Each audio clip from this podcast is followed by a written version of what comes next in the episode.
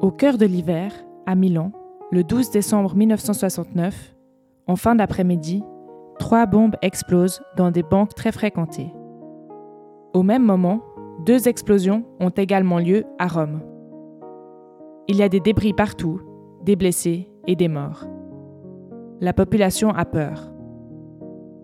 Cette série d'attentats sonnera le début des années de plomb en Italie, une période d'extrême tension, ponctuée de nombreux attentats et qui durera pendant plus de dix ans.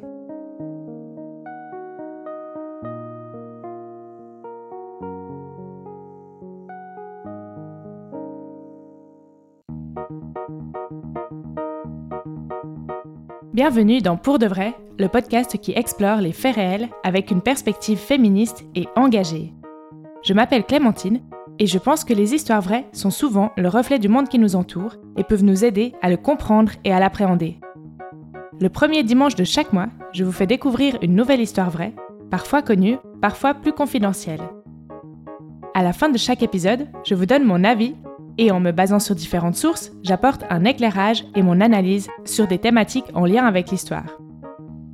Bonne écoute J'ai du mal à croire que je suis déjà en train d'enregistrer le onzième épisode. C'est passé tellement vite. Et je voulais donc commencer cet épisode par vous remercier d'écouter pour de vrai et pour tous les retours que j'ai reçus. Ça me fait tellement plaisir de pouvoir échanger avec vous autour des sujets abordés et ça donne tout son sens au podcast. Donc encore une fois, n'hésitez pas à venir me laisser vos commentaires ou à m'envoyer un DM sur le compte Instagram pour de vrai, séparé par des underscores .podcast. Ça me fait toujours super plaisir d'avoir vos retours. Si vous le souhaitez, vous pouvez aussi vous abonner sur votre appli d'écoute et mettre 5 étoiles si vous êtes sur Spotify ou Apple Podcast. Ça aide vraiment pour le référencement.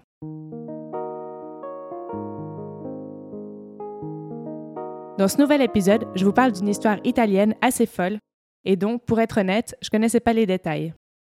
C'est un sujet un peu plus historique que ce que je traite habituellement. Il s'agit du massacre de la Piazza Fontana qui a eu lieu à Milan en 1969, ainsi que de l'enquête et des événements qui ont suivi cet attentat et qui ont, pendant des années, tenu l'opinion publique italienne en haleine tant les rebondissements et les retournements de situation sont nombreux. C'est un peu une histoire à tiroir avec de multiples ramifications et elle sera suivie d'une incroyable saga judiciaire qui s'étale sur plus de 30 ans. Dans la seconde partie de l'épisode, je vous donnerai mon opinion sur cette histoire. Je reviendrai aussi sur la notion de terrorisme d'État et j'aborderai la question de l'antifascisme et de l'anarchisme. Bienvenue dans Pour de vrai.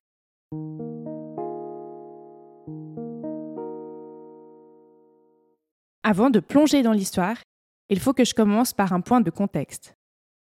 Nous sommes en Italie et la situation à la fin des années 60 est assez particulière. En fait, 1969, c'est l'année de la contestation en Italie. Donc c'est juste après 1968 et les luttes étudiantes en France, dans une ambiance contestataire assez marquée.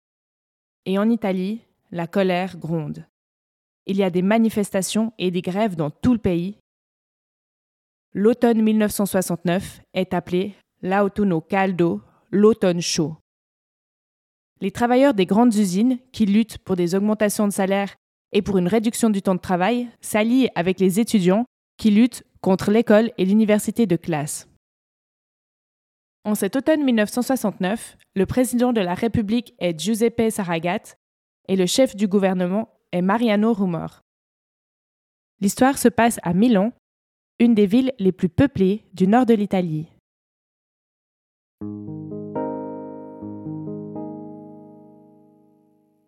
Le vendredi 12 décembre 1969, Milan est plongé dans les préparatifs de Noël.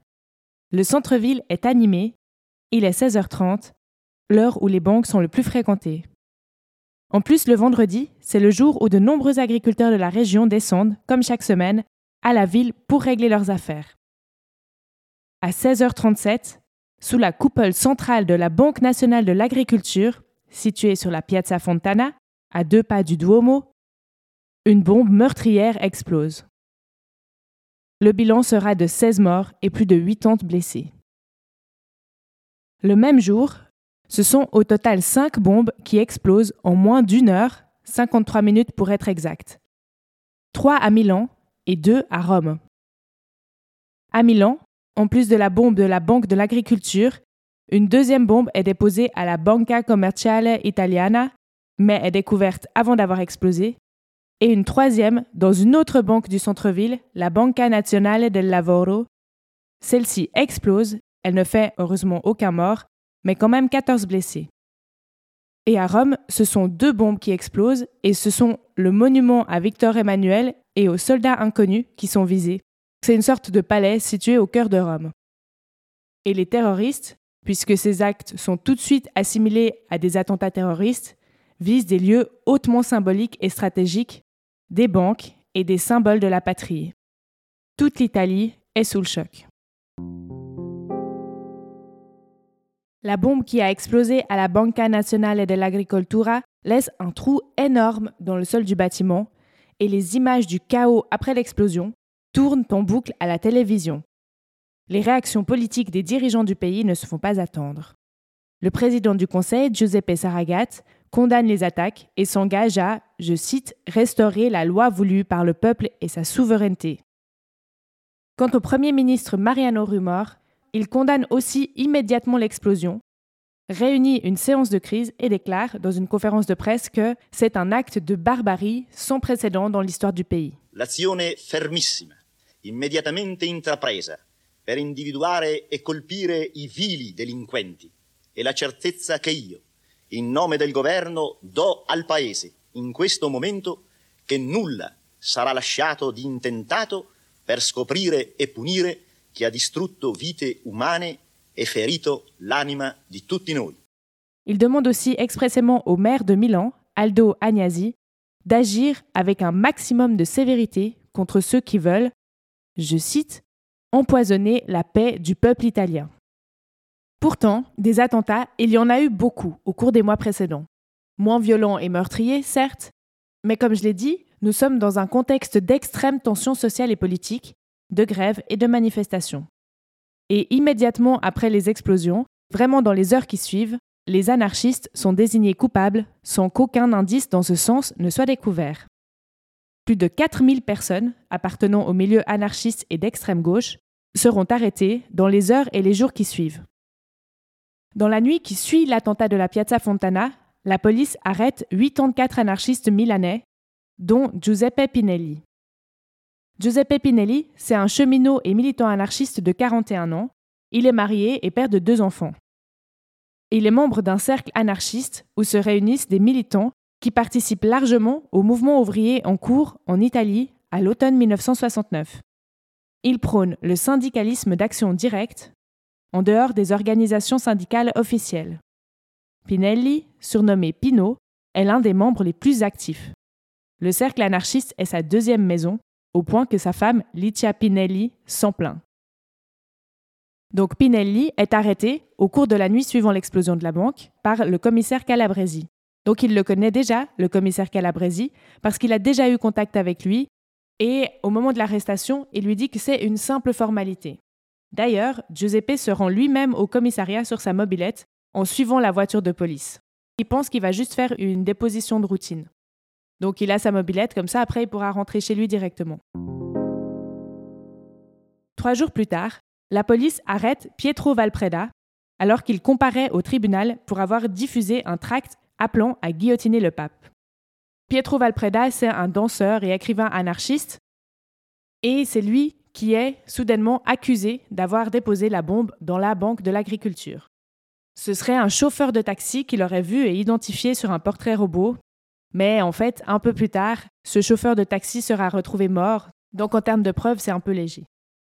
Mais au moment où Valpreda est arrêté, le cheminot, Pinelli, se trouve toujours à la préfecture de police. Il est soumis à un interrogatoire de la part, entre autres, du commissaire Luigi Calabresi et de quelques sous-officiers. Donc je rappelle qu'on est trois jours plus tard. Au départ, il devait juste être interrogé pour des informations de routine, mais cela dure depuis trois jours. Les interrogatoires s'enchaînent, de plus en plus pressants, et Giuseppe Pinelli est épuisé. Il n'a pratiquement pas mangé ni dormi depuis trois jours, et sa garde à vue a dépassé la durée légale autorisée. Ce soir-là, le 15 décembre 1969, Giuseppe Pinelli tombe par la fenêtre du bureau du commissaire Calabresi au quatrième étage. il est retrouvé inconscient devant l'hôtel de police par un journaliste. Giuseppe Pinelli est mort. En catastrophe, une conférence de presse improvisée est organisée dans la nuit et le préfet de police déclare que Pinelli, placé devant les preuves irréfutables de sa complicité dans l'attentat perpétré par Valpreda, se serait jeté par la fenêtre en criant C'est la fin de l'anarchie. Cette phrase est devenue célèbre, mais il n'a jamais été prouvé que Pinelli l'ait réellement prononcée. La détention de Pinelli était illégale. En fait, elle n'aurait pas dû se prolonger plus de deux jours. Le 15 décembre 1969, il aurait donc dû se trouver soit remis en liberté, soit en prison. Mais on ne pouvait pas l'emprisonner puisqu'il n'y avait aucune preuve contre lui.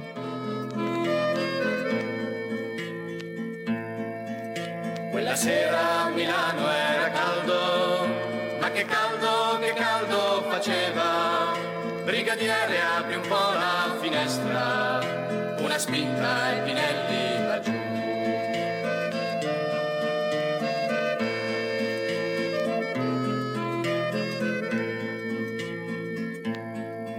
Sul questore io ve l'ho già detto, ripeto che sono innocente, anarchia non vuol dire bombe, ma uguaglianza nella libertà.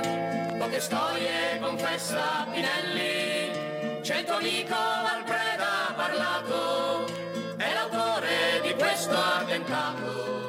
Dans les jours qui suivent la mort de Pinelli et l'arrestation, puis l'incarcération de Pietro Valpreda, des manifestations ont lieu. Le peuple ne croit ni à la culpabilité de Valpreda, ni au suicide de Pinelli. Commence alors une campagne de presse contre les anarchistes d'une ampleur exceptionnelle. L'objectif est de démontrer Valpreda, le suicidé Pinelli, sont les exécutants de l'horrible massacre de la Piazza Fontana. Dans les jours qui suivent, les anarchistes milanais convoquent une conférence de presse où ils affirment que Valpreda est innocent de l'attentat de la Piazza Fontana. Je vais le dire directement maintenant, la piste des anarchistes était entièrement fausse.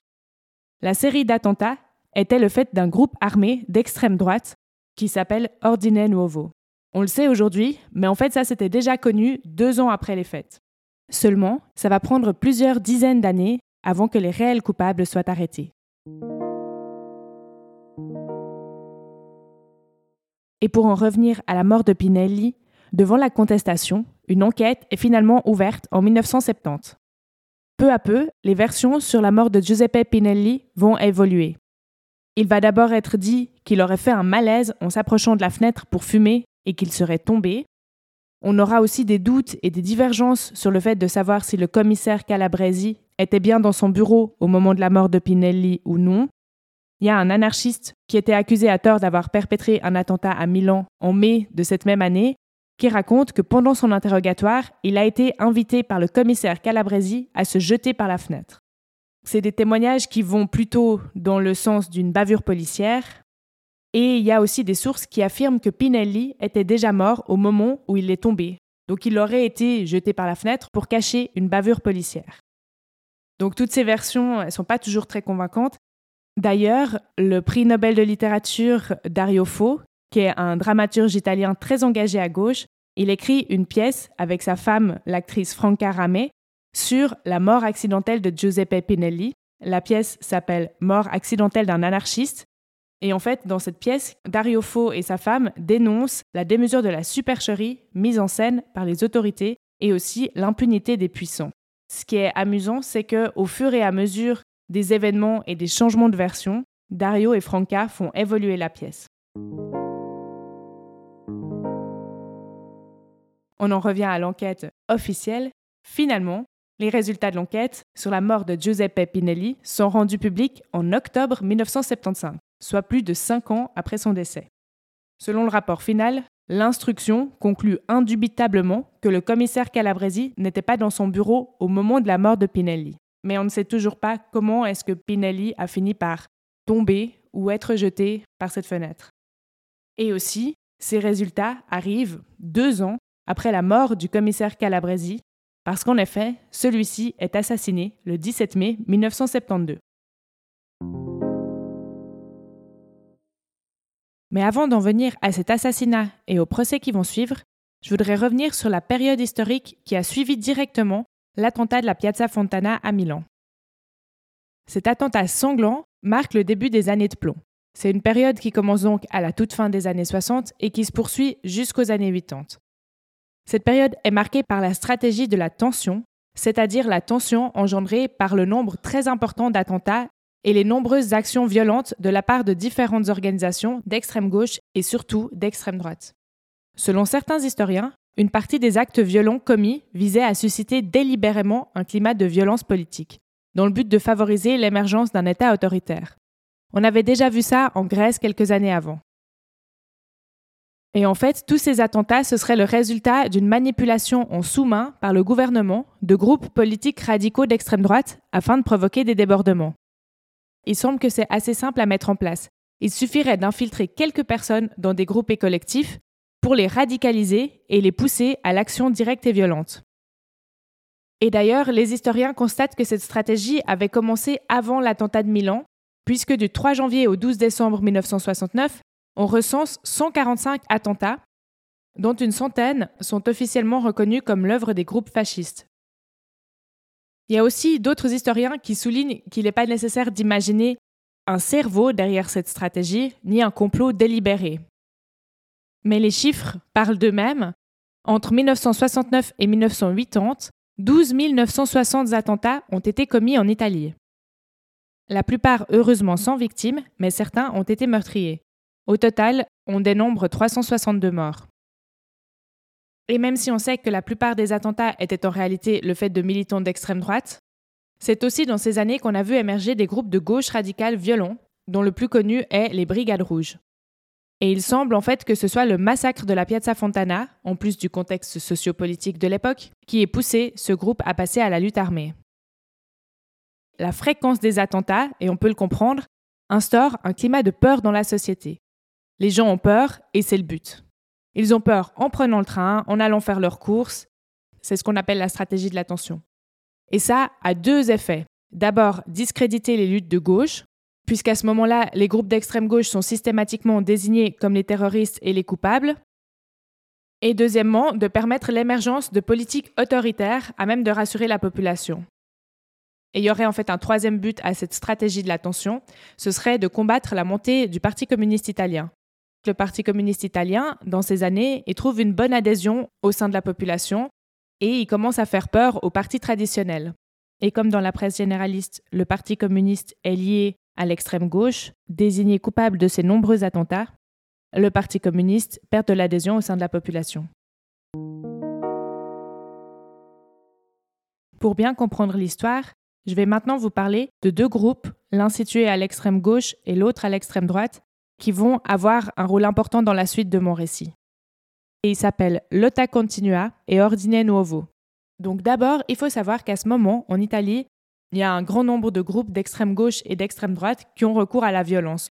À l'extrême gauche, ce qu'on appelle en Italie la gauche extra-parlementaire, on connaît les Brigades Rouges, actives dès les années 70, mais le groupe qui va nous intéresser dans cette histoire, c'est Lotta Continua. Lotta Continua, qui veut dire lutte continue, c'est une organisation de lutte pour l'insurrection ouvrière. Elle a été créée à la fin des années 60, donc c'est une organisation assez récente. C'est pas un syndicat, mais elle prône le soulèvement des travailleurs au sein même des usines. Et c'est dans un deuxième temps que l'organisation va passer à des actions violentes et armées. Et à l'extrême droite, les groupuscules sont également nombreux. Celui qui nous intéresse, c'est Ordine Nuovo, qui veut dire ordre nouveau, il évolue parmi toute une nébuleuse de groupuscules. On revient dans l'histoire donc au moment de la mort de Pinelli.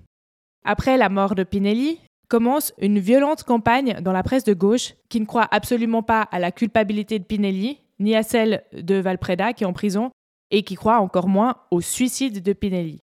Et c'est le groupe Lotta Continua qui va plus loin et qui accuse carrément dans son journal le commissaire Calabresi d'être responsable de la mort de Pinelli. Au bout de quelques mois, Luigi Calabresi y finit par porter plainte contre le journal de Lotta Continua pour diffamation. Donc il y a un procès et pour calmer tout le monde, il est décidé qu'il y aura une enquête sur la mort de Pinelli et que le corps de l'anarchiste sera exhumé. Mais comme je l'ai dit tout à l'heure, le commissaire Calabresi ne verra jamais les résultats de cette enquête, puisque elle va paraître en 1975. Le 17 mai 1972, vers 9h15, Luigi Calabresi est assassiné devant son domicile alors qu'il se dirigeait vers sa voiture pour se rendre au commissariat. Il avait 34 ans, était père de deux enfants, et sa femme était enceinte au moment de sa mort. Ce qu'on sait sur le moment, c'est que les tueurs étaient au moins deux et qu'ils lui ont tiré dans le dos.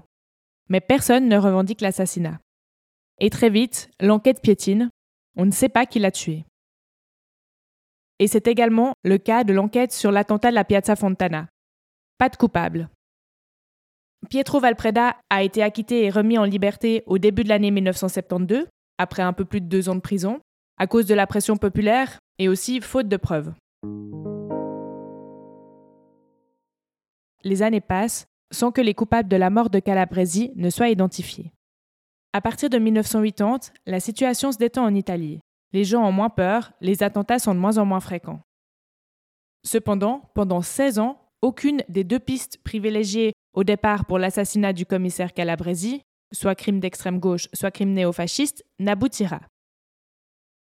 Et un jour, sorti de nulle part, à l'été 1988, 16 ans après la mort du commissaire Calabresi, un homme se présente à la police et dit détenir des informations sur le meurtre. Cet homme s'appelle Leonardo Marino. C'est un ancien ouvrier à l'usine Fiat de Milan et au début des années 70, il est militant de l'OTA Continua.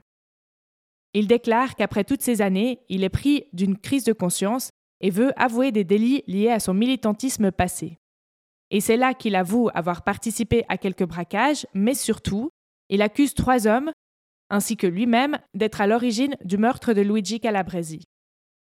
Il déclare que c'est Adriano Sofri et Giorgio Pietro Stefani, des membres fondateurs et dirigeants de l'organisation Lotta Continua à l'époque, qui seraient les commanditaires de l'assassinat et que ce serait Ovidio Bompresi et lui-même qui auraient exécuté l'assassinat.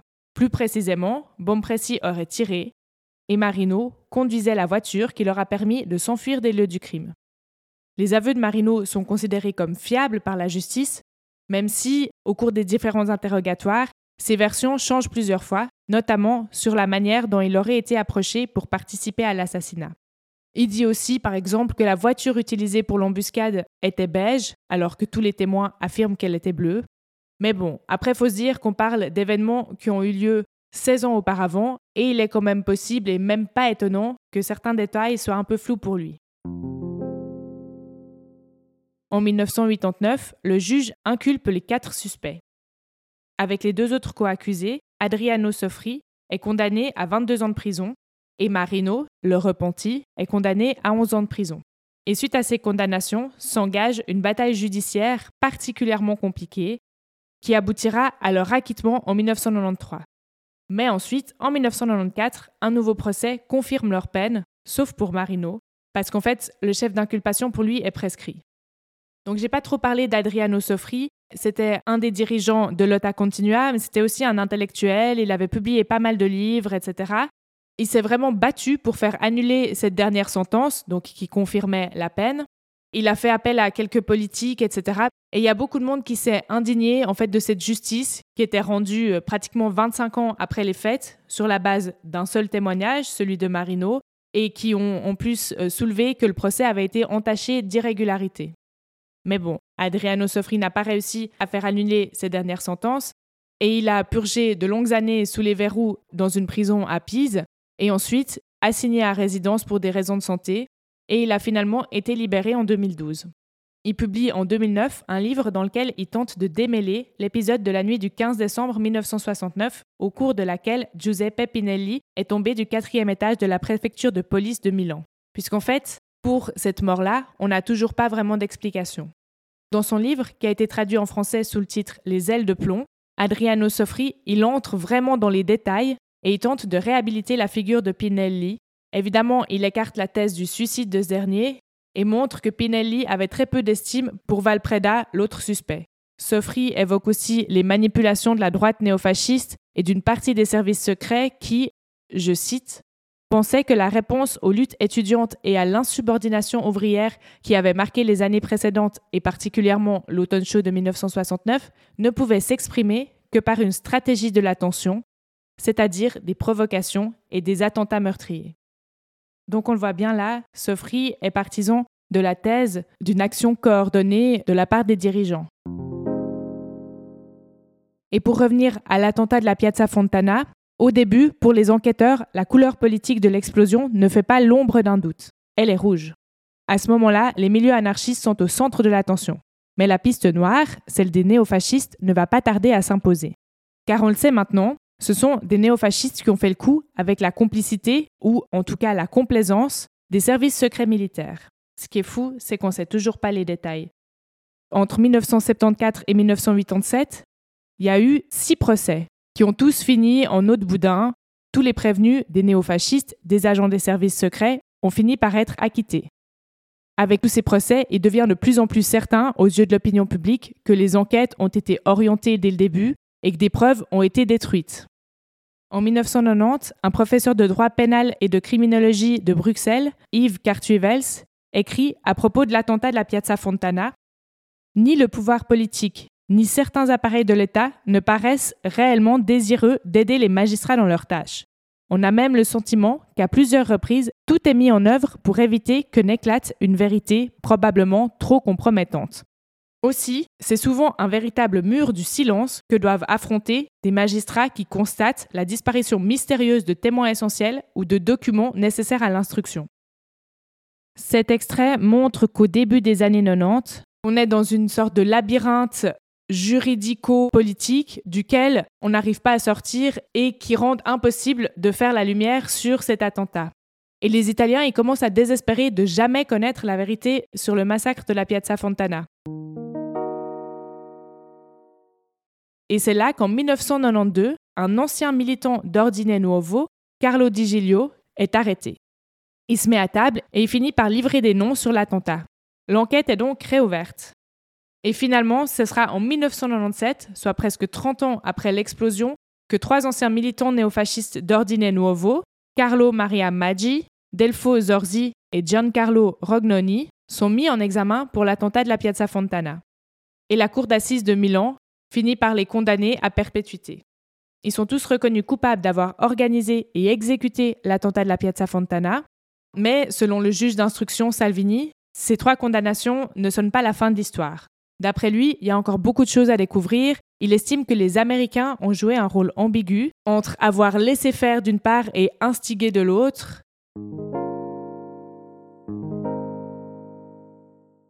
Et sans surprise, puisque cette histoire est dingue, le 12 mars 2004, la Cour d'appel de Milan annule les peines prononcées contre les trois accusés d'Ordine Nuovo. Donc en somme, plus de 50 ans après, les intuitions des gens qui parlaient de terrorisme d'État serait confirmé, mais on ne sait toujours pas avec exactitude ce qui s'est passé.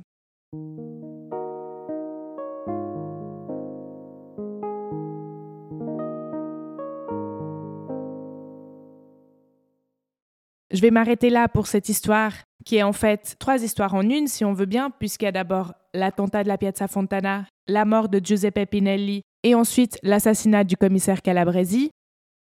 Je vais vous donner mon avis et vous livrer une petite analyse. Bon, pour commencer, j'ai beaucoup aimé lire des choses sur cette histoire, mais je pense que vous l'aurez remarqué en écoutant cet épisode, elle est vraiment très complexe, il y a beaucoup de ramifications, et j'espère que j'ai réussi à vous la rendre un peu intelligible. Ce que je peux commencer par dire, c'est que j'ai l'impression que pour l'attentat de la Piazza Fontana en 1969, en fait, on trouve vraiment peu d'informations sur l'enquête et sur l'attentat lui-même, sur les détails, comment les bonbons étaient posés, etc. Et je pense que ça montre qu'en fait, il n'y a pas vraiment eu d'enquête. Et d'ailleurs, on le voit bien puisque la nuit de l'attentat, la police a arrêté énormément d'anarchistes sur la base d'aucun indice tangible. Ce que je trouve aussi incroyable et désespérant, c'est le nombre de procès qui ont eu lieu suite à ces affaires et qui n'ont pas abouti à grand-chose finalement parce qu'il n'y avait pas assez de preuves, parce que les preuves n'étaient pas très tangibles. Il y a des témoins qui ont été assassinés, il y a des preuves qui n'ont même pas été récoltées, donc on n'a jamais pu les exploiter. Dans ces trois affaires, ce qui me reste, c'est qu'en fait, Par exemple, lors du procès intenté en 1990 à Adriano Sofri, Ovidio Bompresi et Giorgio Pietro Stefani pour le meurtre du commissaire Calabresi, la seule preuve de leur culpabilité, c'est les aveux du repenti, je mets des guillemets, Leonardo Marino. Et il revient à plusieurs reprises sur ses dires, il se contredit. Alors je l'ai dit, on est 16 ans plus tard, peut-être qu'il peut avoir un peu oublié, mais ils sont condamnés à 22 ans de prison, basés sur uniquement ça.